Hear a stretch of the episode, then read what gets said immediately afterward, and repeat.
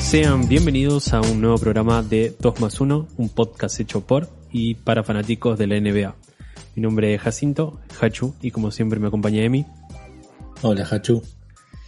Y bueno, tenemos un, un itinerario medio sabido, ¿no? Por, por el momento que estamos pasando en, en- en la temporada, ¿no? Con, con este cierre de semifinales de cada conferencia y con lo que comienza a transcurrir ahora, que son las finales, las finales de cada uno, perdón. Eh, así que sin más preámbulos, comencemos.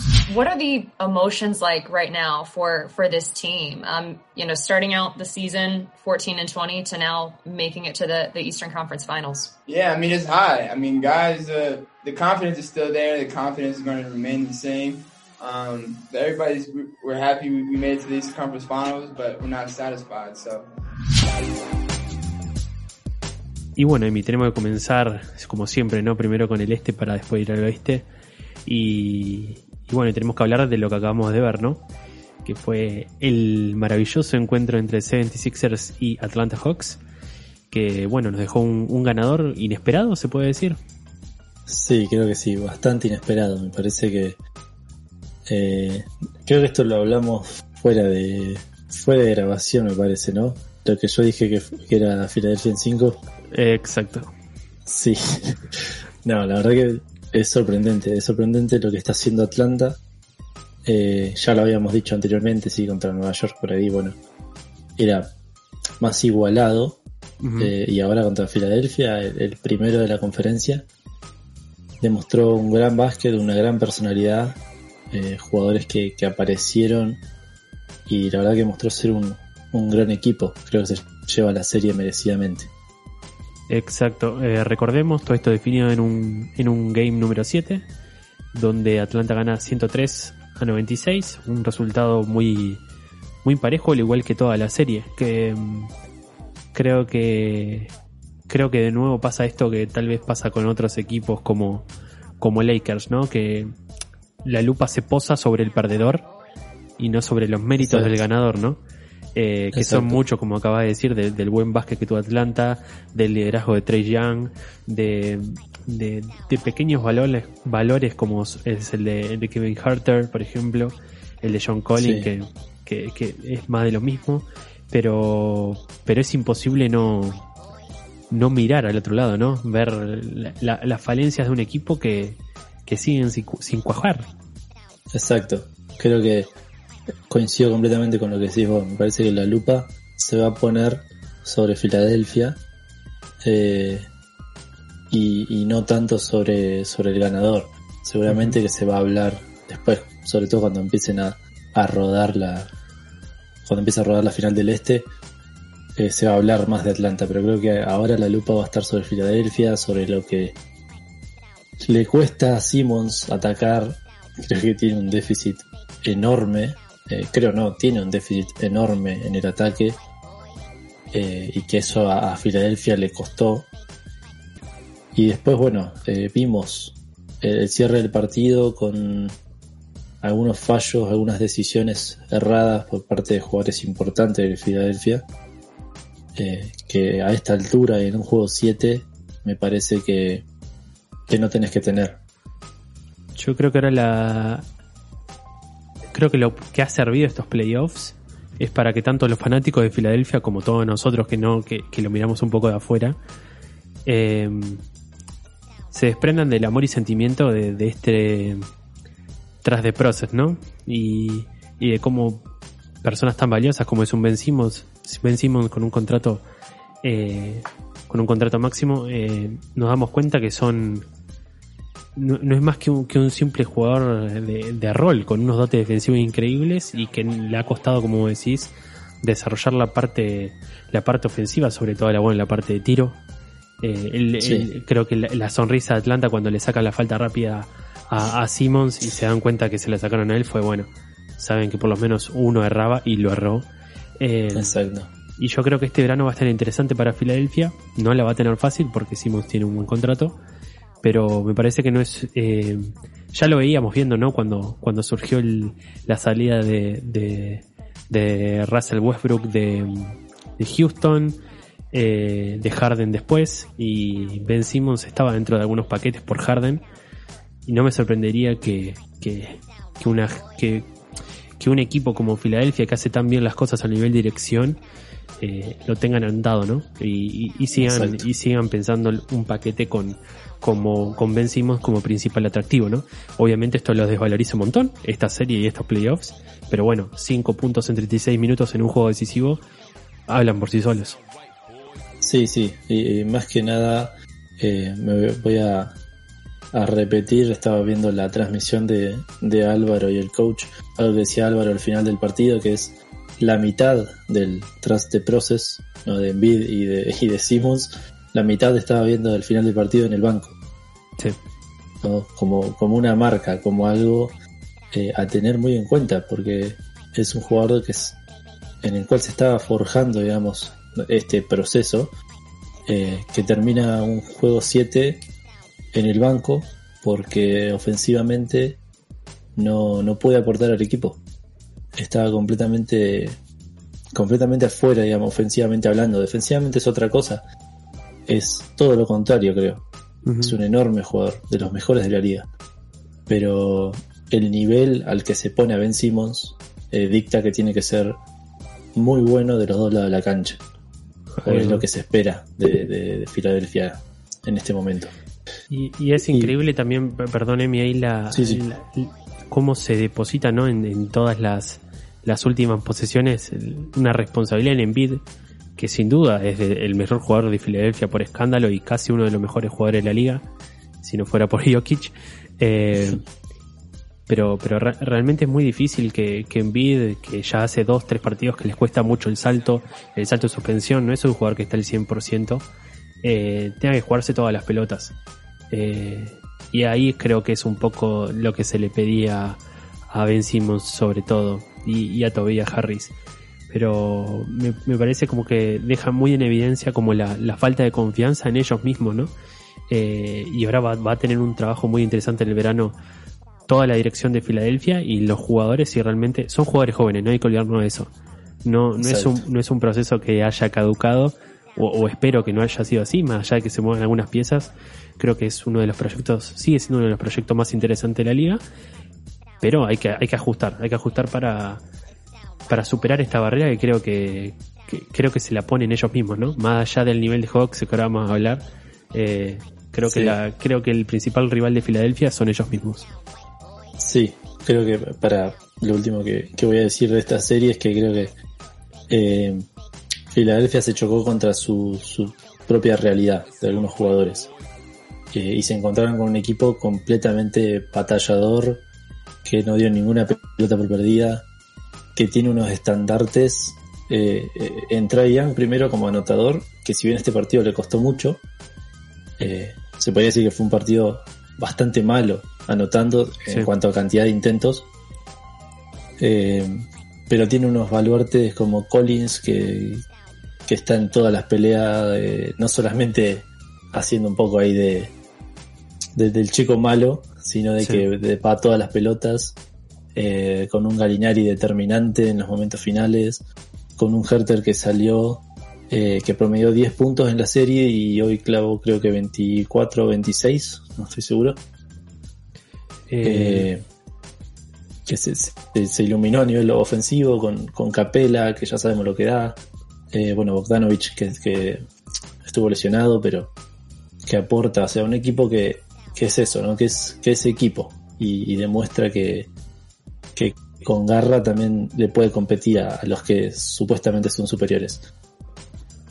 Eh, a, mí, a mí también lo que me parece que me, quiero sacar también el sombrero con, con el coach, con Macmillan, y, y de cómo los trades le funcionaron, ¿no? Eh, yo creo que du- dudamos mucho de, de- lo que podía hacer Atlanta después de, de desprenderse de Rondo a Clippers, trayéndole Williams, y creo que ahí fue cuando el equipo empezó a, a engranar y a tener una racha de victorias. Sí. que, que lo posicionaron, ¿no? Para poder pelear de igual a igual a cualquiera.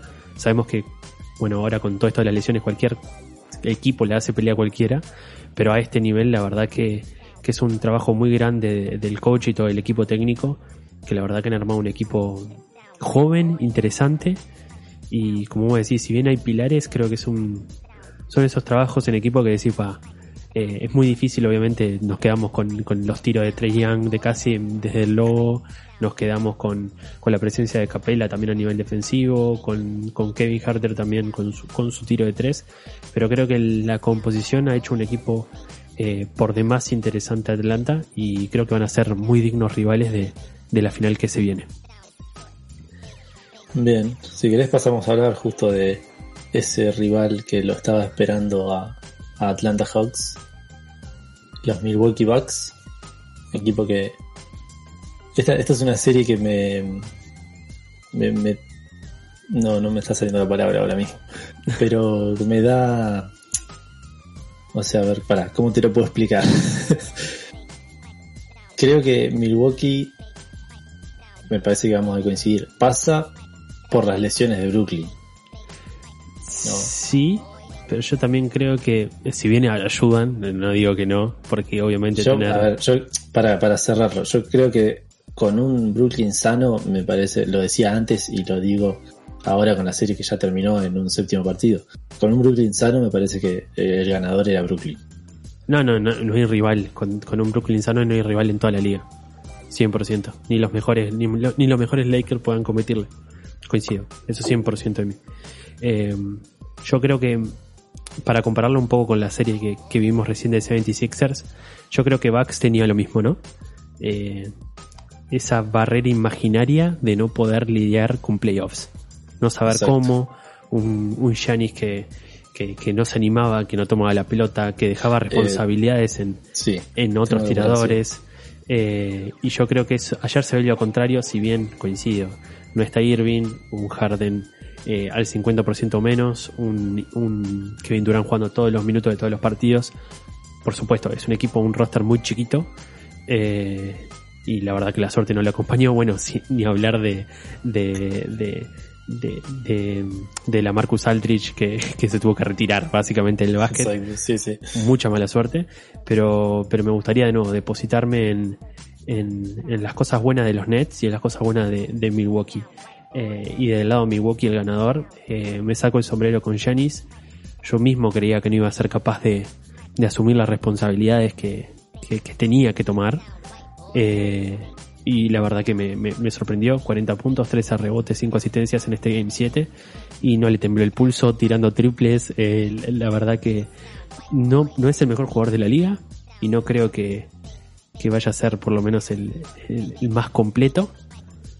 Pero me parece que, que puede salir algo interesante de, de este equipo que me parece que, que, que, que- que es que, que tiene huevos. Eh, Es como creo la, la, la descripción de, de, de Milwaukee en este sentido. Y del lado Sí, de creo- Nets, lo de Durant, demencial. Sí, la verdad que eh, me da un poco de, de pena. Eh, creo que era un poco la reivindicación que de Durán contra esa parte, ¿no? Contra ese grupo que lo tiene como el, el jugador que se fue a ganar un anillo fácil. Eh, era esta serie, me parece, y llevar a estos Nets disminuidos. Eh, es un jugadorazo, la verdad es, es increíble lo bien que se siente en los momentos claves, lo cómodo que se siente, lo fácil que se le hace todo para jugar esos partidos difíciles. Eh, la verdad que es, es tremendo jugador. Eh, y por el lado de, de Bucks, me parece, coincido con vos, creo que Giannis demostró, pero hay un jugador eh, que por lo menos Giannis, no sé, le tiene que, le tiene que llevar a, a cenar, que, que- que es Middleton. Sí. Para mí Middleton ha estado en momentos importantes o tomando tiros importantes que quizás los reflectores no se van mucho con él, me parece. Siempre en back siempre se va a ir más con Antetokounmpo, pero pero creo que Chris Middleton es, es un jugador muy muy importante para Bucks y es un jugador que toma por ahí responsabilidades que después no son tan tan aplaudidas eh, de los dos lados de la cancha. Me parece que eh, ayer también le tocó justo defender en el final a Durán por la salida de Tucker por, por seis faltas, eh, haciendo lo que se podía hacer, ¿no? Contra Durán. No, no es. Y después tomando tiros en los dos lados. Creo que es, es un Sí. jugadorazo, me parece, para a destacar completamente porque no es, no sé si coincides conmigo, no es de esos jugadores que por ahí se llevan tanto, tanto reflector. ¿No? Sí, es más, mucho más. eh, Millones está llevando, eso seguro. Eh, Sí, millones yo, creo, sí, sí, sí. yo creo que tiene tal cual, muy, muy claro, Emi, el, el- lo que es ser segunda espada. Eh, creo que fue muy determinante en el Game 3. Eh, que Antetokounmpo no, no podía penetrar, no le salía una. Y empieza a tirarle todas las pelotas. Hay, hay una seguidilla que, que Durán creo que mete siete transiciones seguidas, metiéndola. Y Middleton respondiendo. Y yo creo que ese es como el, eh, el liderazgo y, y el, y la fuerza de tiro que tiene Middleton creo que es de las mejores de la liga. Es un muy buen tirador y creo que cuando Giannis no, no pueden penetrar y obviamente tampoco puede tirar, eh, Middleton eh, lo descomprime un poco al griego y, y- y deja que, no, que el nerviosismo no lo coma. Eh, y ni hablar de que ayer la última pelota la defendió perfecto, igual que la defendió Tucker a la de a la del clutch de- del overtime, Sí, pero sí. contra ese tipo no hay nada que hacer. Y con No. respecto a, a Durant, eh, yo creo que no tiene nada que demostrarle a nadie. Yo, o por lo menos soy de, de partidario de no, eso. sí, yo, yo estoy ahí, estoy de tu lado. Eh, pero lo que, lo que siento es que no creo que haya un jugador que sepa jugar al básquet tanto como ese tipo en toda la liga.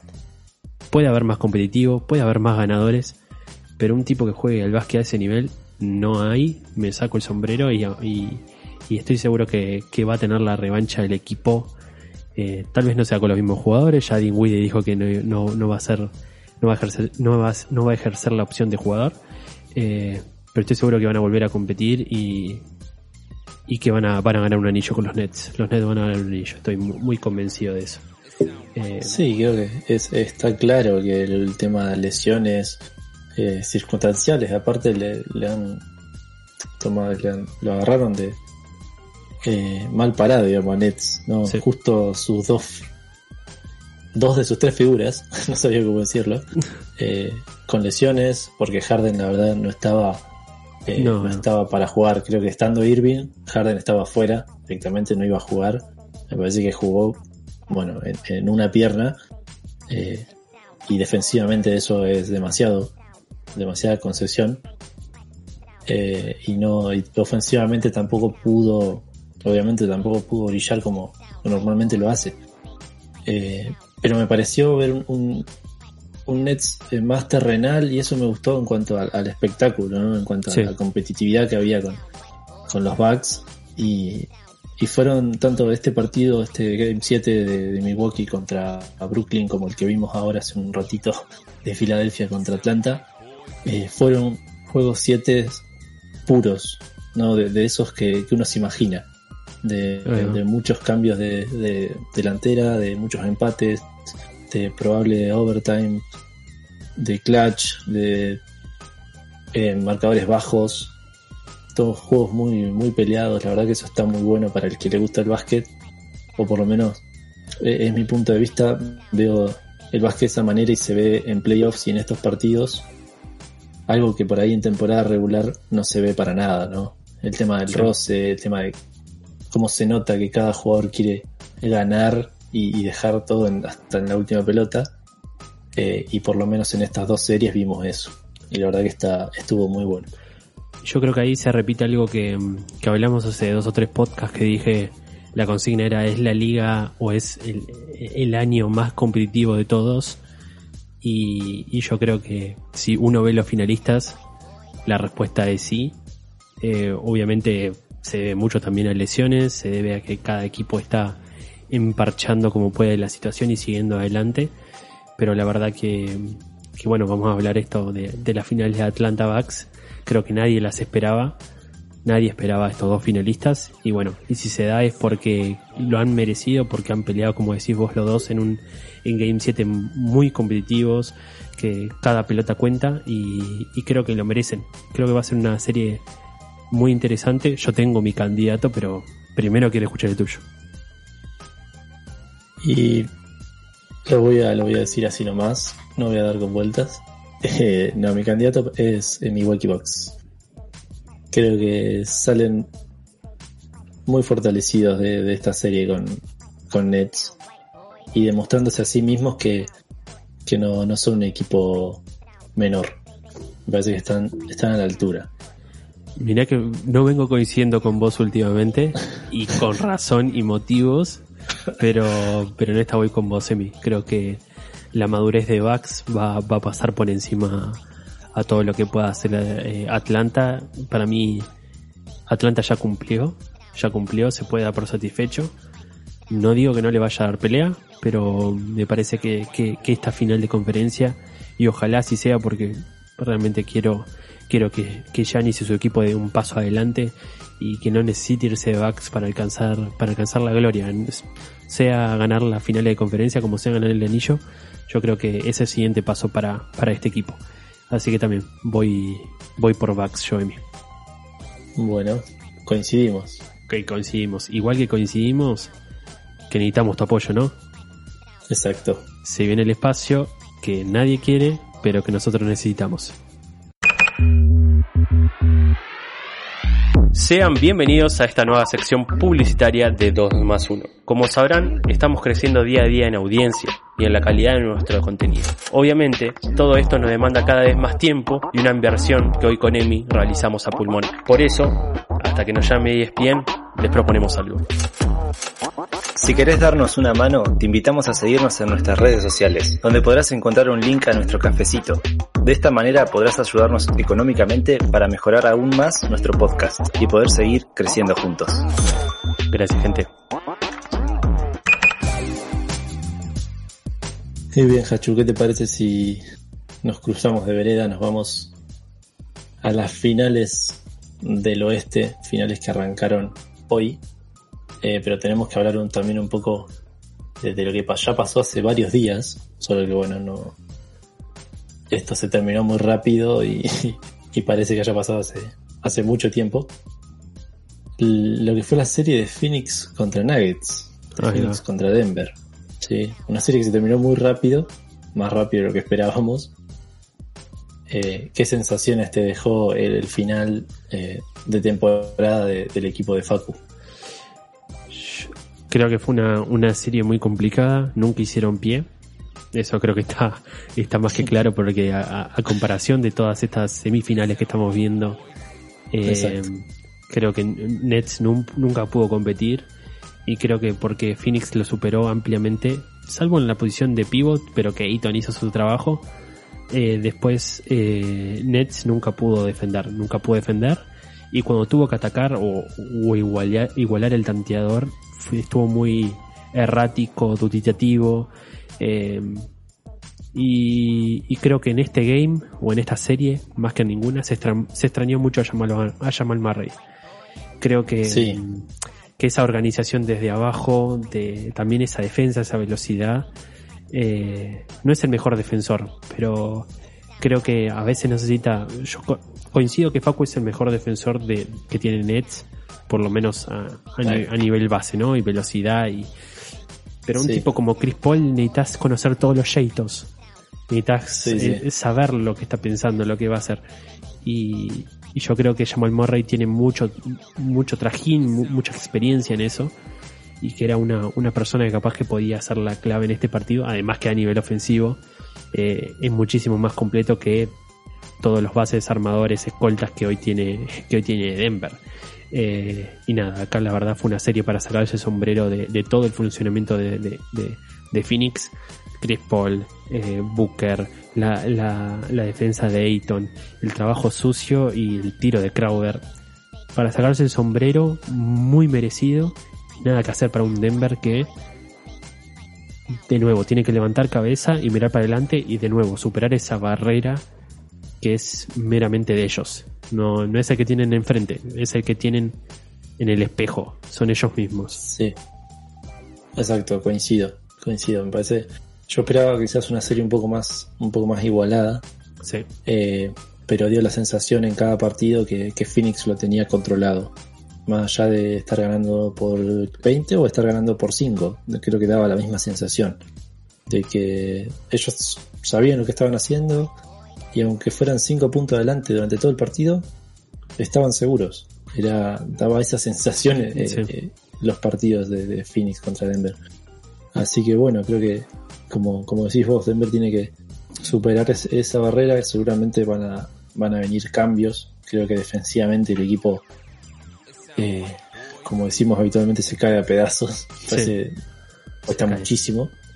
Eh, y tiene que buscar esas piezas, esas piezas que, que le den un poco de solución en ese costado. Eh, y en el otro, bueno, obviamente faltaba la, la pieza eh, clave junto con Jokic, que, que es Murray, que te abre muchísimo la cancha y que anota eh, de todas las maneras.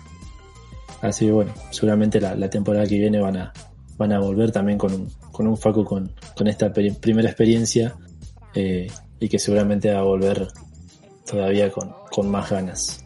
Ahí va. Y creo que ahí para destacar de los Suns, eh, no por nada tienen el ejecutivo del año también. Creo que ha crecido mucho como organización, han hecho los movimientos acertados, tiene un equipo completo. eh, y para mí son justos finalistas por todo lo que hicieron. Y yo también veo una serie pareja, ahora vamos a hablar de, de- del otro contendiente que es Clippers, pero, pero los veo muy bien de, de cara a las finales, a la gran final de la NBA. Eh, y creo que la otra serie estuvo un poquito más interesante, eh, que fue la de Utah Jazz contra Clippers, que si bien arrancó muy pareja, muy pareja, creo que de nuevo la lupa se va con, con el perdedor nuevamente, ¿no? Exacto. Sí, yo también creo que esta dije que Utah ganaba en 5.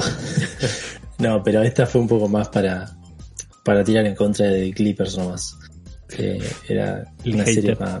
mucho El más igualada, exacto. Estaba full hater.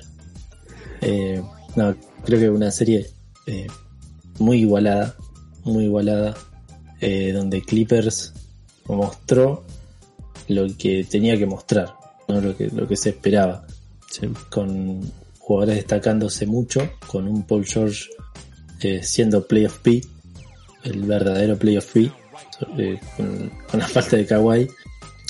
Eh, así que bueno, creo que Utah otra vez se queda eh, con esa sensación de, haber sido un excelente equipo en temporada regular, de venir con, mucho entusiasmo y otra vez no poder, no poder seguir avanzando en, playoffs me da un poco de lástima porque la verdad que era un equipo que, que me gustaba mucho, realmente me gustaba mucho cómo jugaba, me gustaban los jugadores que tenía y demás, eh, pero bueno, se encontraron también con otro equipo con.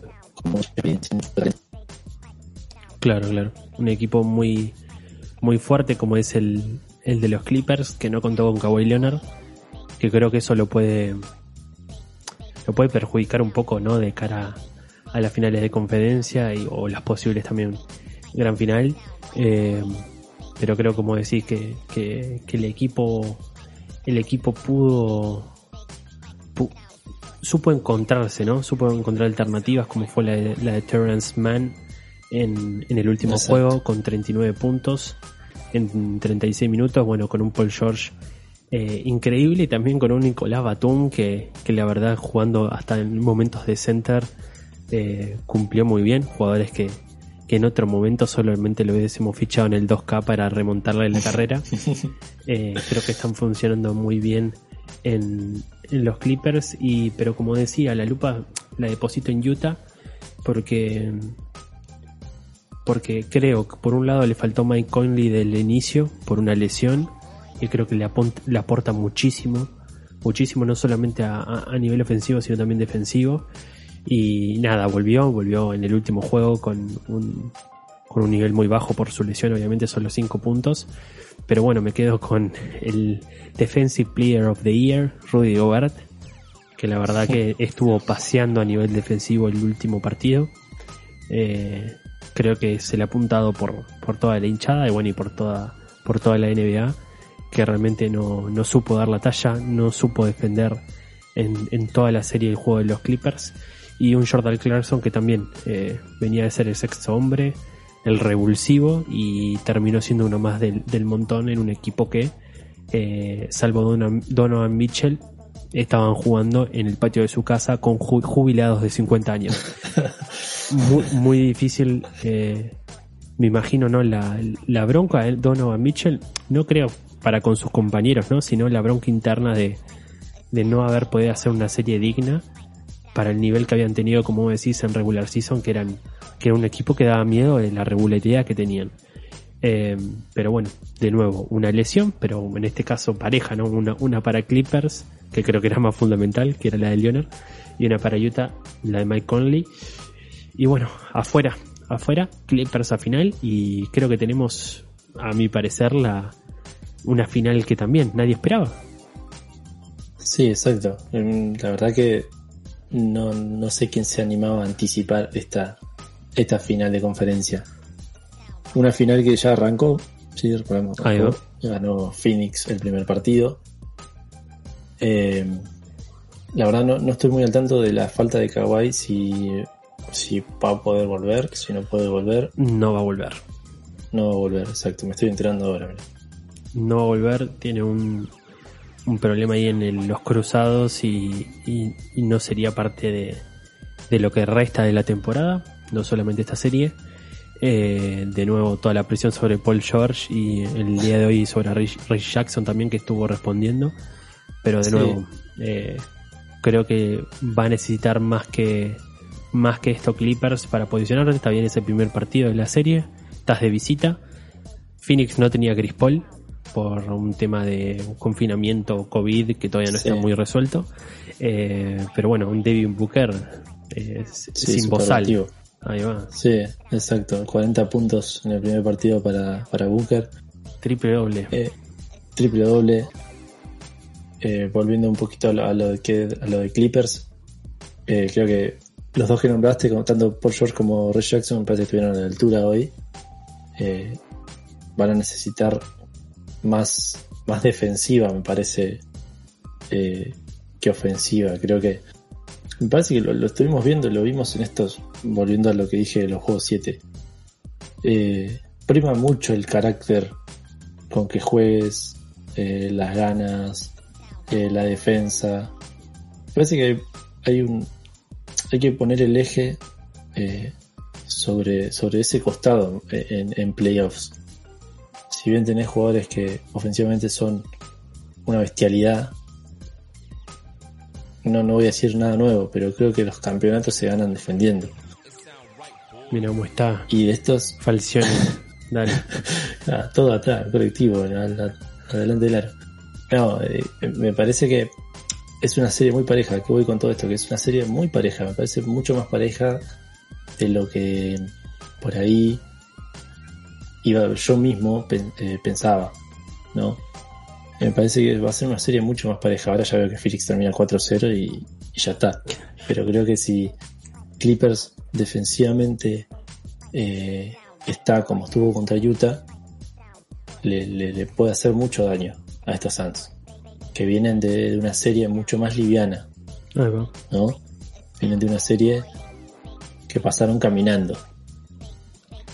Eh, y ahora se encuentran con un equipo que viene entonado, que viene con, con mucho más entusiasmo, eh, que también se saca, está sacando un poco esa, esa mochila, no, no creo que no se la sacó del todo, me parece que se la saca si llega a la final, pero, pero bueno, que viene entonado, viene de, de eliminar al, al- al primer clasificado de, de la conferencia, entonces va a haber ahí un- un- una guerra y creo que este primer partido eh, tuvo un tanteador mucho más alto de lo que va a ser normalmente, me parece. Creo que va a ser una, una serie ajustada. Co- coincido 100% con vos, Emi. Espero más de, de actores secundarios como, como Marcus Morris, que la verdad tiene partidos muy buenos y otros no tanto Sí. como el de hoy. Eh, pero creo que, que van a va, jugar. creo que va a estar muy parejo siempre y cuando eh, nada, vuelva Chris Paul. Obviamente Kawhi no va a volver, pero me, parece que, que va a estar muy, muy interesante. Y capaz que me voy a volver medio lebroncista en este momento, pero es realmente una temporada muy, muy atípica, no, no con asterisco de campeón, no la típica de que se le dice a, a, a los Lakers, ¿no? De por haber jugado en Orlando y ganado ahí, hay que poner un asterisco a su anillo, de que no es tan merecido como otros. No, no, no, no. un anillo es un anillo. No importa si se te lesionan todos. Pero es cierto que es una temporada que se ha jugado hasta cinco partidos por semana algunos equipos y que tenemos consecuencias. El nivel Y- va bajando y ha sido injusto con muchos equipos. Exacto, y, y lo estamos viendo en este momento también, eh, no por lesión, pero la, la falta de Chris Paul, por ejemplo, en Phoenix, por temas de protocolo, Sí. eh, bueno, es no, no es a lo que voy es que no es una lesión, digamos, que te puede pasar. Es, es algo que se está viviendo ahora, que ya venimos así hace bastante tiempo, y algo que podía pasar. Y bueno, eh, justo te agarra tu mejor jugador, o tu segundo mejor jugador, depende de cómo lo quieras ver, pero eh, te, te puede pasar. Phoenix pudo ganar el partido, pero eh, imaginemos si lo perdía, si empezaba la serie 0-1, eh, cómo también se iba a poner la lupa sobre la falta de Chris Paul y, y por lo que tuvo que faltar, bueno, digamos, las excusas iban a estar, ¿no? A eso voy. Ahí va. Quiero decir igual a todo esto que traigo digo lebroncista, pero, pero, eh, fueron jugadores que, que, o sea, en el caso de ellos, Anthony Davis de Cristal, Lebron, eh, si, si bien venía exigido, está, está bien. Pero bueno, son cosas Sí. que pueden pasar, pero eh, está pasando más de lo normal. O sea, porque Exacto. realmente todos los equipos tienen bajas, algunos más que otros, lo de Nets es ya ridículo.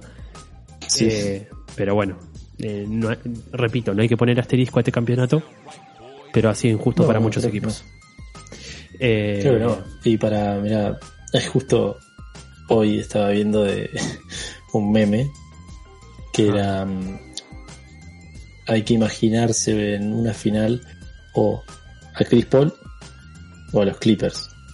Un año completamente atípico. 100%. ¿Quién lo diría, Sí. no? Exacto. Acá te animás a dar un pronóstico ya con la serie empezada.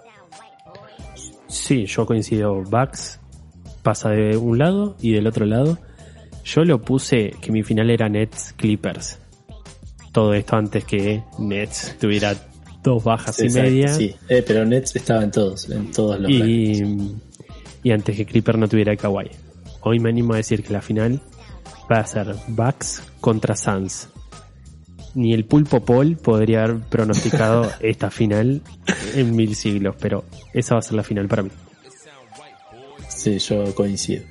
Coincido, me parece que Suns, eh, no solamente por ahora estar 1-0, pero bueno, creo que con la vuelta de Chris Paul, eh, si bien me parece que va a ser una serie muy pareja, eh, se la va a poder llevar. 100%. Coincido. Y bueno, hablando de injusticias, el último temita así rápido para, para tocarlo, para salir un poco de este mood de playoffs, este mood finales de conferencia, etcétera. Eh, creo que algo injusto es el trabajo a nivel FIBA que hace cada país en, en, preparar los equipos, en conseguir sponsors, en ir a competir a todos lados para clasificarse, en conseguir los jugadores que puedan participar saliendo de sus respectivas ligas. Y después, bueno, tiene, está el Team USA que te arma en una semana, te convence a Bradley Beal de ir a competir, a Kevin Durant y a David Booker. Y te desarma totalmente lo que van a ser los Juegos Olímpicos de Tokio 2020-2021. Eh, Exacto. increíble, ¿no? Exacto, sí. Eh, no solamente los que nombraste, Lillard, Green, Ahí va, Tatum, estos son los- ya están Las, confirmados. las últimas incorporaciones. Estas son las últimas. Eh, no, la verdad que bueno, eso es algo que, que siempre, siempre, creo que siempre lo, lo vamos a hablar cada vez que venga un juego olímpico eh, y aparezca el roster de, de Estados Unidos. Me parece que está en un, un nivel, no, varios niveles por encima de, del mejor equipo FIBA. Eh, pero bueno, siempre está la ilusión. Siempre está la ilusión y, y, y ojalá, ojalá que algún equipo eh, le pueda hacer partido y ojalá le pueda ganar. Me, me encanta ver perder a Estados Unidos a nivel olímpico en básquet porque se les es, es un golpe al ego increíble. Eh, así que bueno, hay que disfrutarlo mientras no nos toque jugar contra ellos. Hay que disfrutarlos, hay que disfrutar cómo juegan. Después, bueno, si nos toca, eh, ojalá eh, podamos, podamos competir y, y tener, teniéndole siempre una fe bárbara a, nuestra selección. Ahí va. Eh, ahí Kevin Durant se puede convertir junto a Carmelo Anthony en el segundo basquetbolista en tener tres medallas eh, de oro. En el caso Sí, de en el caso de, de que vaya en las selecciones, juegue, le gane, etcétera. Eh, pero está, y la verdad que tiene, tiene un equipazo. Además, bueno, también se ha sumado eh, Damon Green. Hay que ver si se suma Zion Randall, también estaba en conversaciones. Eh, la verdad que no, Siempre se puede confiar en el COVID. ahí va, ahí va. El, el famoso Dream Team eh, no entiende de, no entiende de, de, de, tiempo, de tiempo y forma. Siempre se puede generar de una semana para otra. Eh, Sí, y sí. nada, yo creo que también hay que, del lado, ¿no? Del lado de siendo un, un latino eh, compitiendo en FIBA, creo que es motiva, ¿no? Creo que Sí. motiva.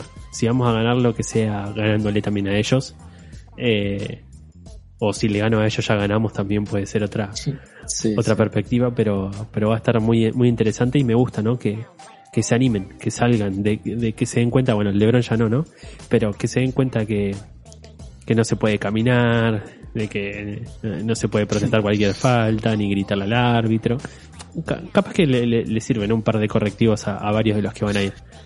Sí, sí, exacto. Aparte me, me gusta que, que se sumen las figuras NBA a, a estos encuentros. Eh, le da nivel porque le da nivel, le da mucho nivel. Y eso mismo que decías vos, creo que motiva al resto de selecciones eh, que te toca jugar contra estos monstruos y, y seguramente vas con, con el miedo justo, normal, pero con esa motivación extra que debe ser, eh, me, me imagino, ¿no? Haciendo, por ejemplo, ¿no? Poniendo ejemplo a Argentina, eh, siendo un chico que está jugando por ahí capaz que recién arrancando en España, eh, me toca jugar y defender a Kevin Durant. defender viste son como esas cosas que Eh, no se pueden hacer Estar adelante, digamos. Tratar de estar siempre adelante. Pero no, creo que es, debe ser algo muy lindo y, un y sueño como decíamos, un, eh, sí, un sueño y como decíamos, le sube el nivel, le sube el nivel completamente a la, a la competición. Ahí va. Y bueno, ya con este último temita sobre los Juegos Olímpicos, vamos a ir cerrando. by beating up 15-17, and then uh, against all at Game 7, uh, we were able to come here, play hard, compete each possession, guard KD, James Harden as a team, and we were able to get the win. Desde ya, gracias por acompañarnos. Gracias a Fran Limón, como siempre, por la edición y la cortina musical. Eh, recuerden seguirnos en redes, somos NBA 2 más 1 en Twitter e Instagram. Y estamos haciendo sorteos muy lindos. Estuvimos sorteando ahí unos llaveros de la NBA. Y próximamente se vienen nuevas cosas, así que ya saben por dónde encontrarnos. Somos 2 más 1 y hasta la semana que viene. Chau, chau.